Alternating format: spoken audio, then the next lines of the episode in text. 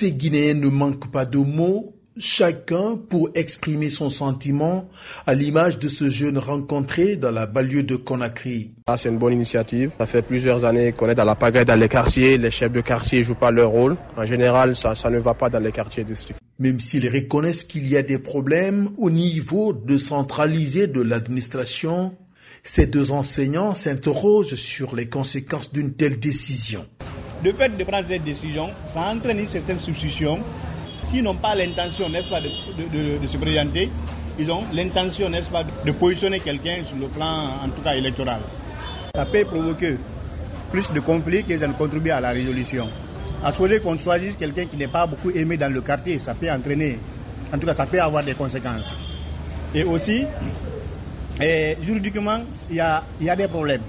Juridiquement, la loi est supérieure au décret, explique le juriste Mamoudou Dakité. Si un décret vient contredire la loi, il y a à s'interroger sur la faisabilité ou sur l'applicabilité de ces décrets, si on veut quand même rester strictement attaché à la loi. Maintenant, l'autre question à se poser est de savoir euh, quelle va être la suite. Est-ce qu'il va y avoir une démarche législative au niveau du, CNT euh, qui va essayer de raccorder tout ça?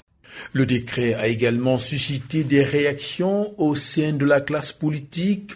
Célou Baldé de l'UFDG pense qu'il s'agit d'une atteinte à la démocratie. C'est un coup qui a été porté à la démocratie, mais également à la décentralisation dans notre pays. Et nous revenons de plus en plus dans les méthodes dirigistes et centralisatrices où l'essentiel des pouvoirs est concentré entre les mains d'un pouvoir exécutif où tout est pris par décret. De son côté, le président de l'UGDD regrette le manque de consultation avant la publication du, du décret mais semble marquer son approbation à la nomination des conseils de quartier et de district.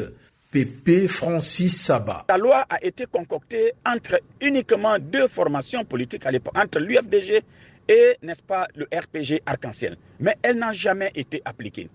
Et donc, pour moi, si les forces vives de la nation avaient été préalablement consultées autour de la table de dialogue et qu'un consensus se dégage sur la nomination des chefs de quartier et de, de présidents de district, pour moi, et cela serait la meilleure démarche à assurer. Selon la loi organique portant sur le code des collectivités, la désignation des conseils de quartier et de district se fait au prorata des résultats obtenus dans ces localités par les listes des candidats aux élections communales. Zakaria Kamara pour VO Afrique, Conakry.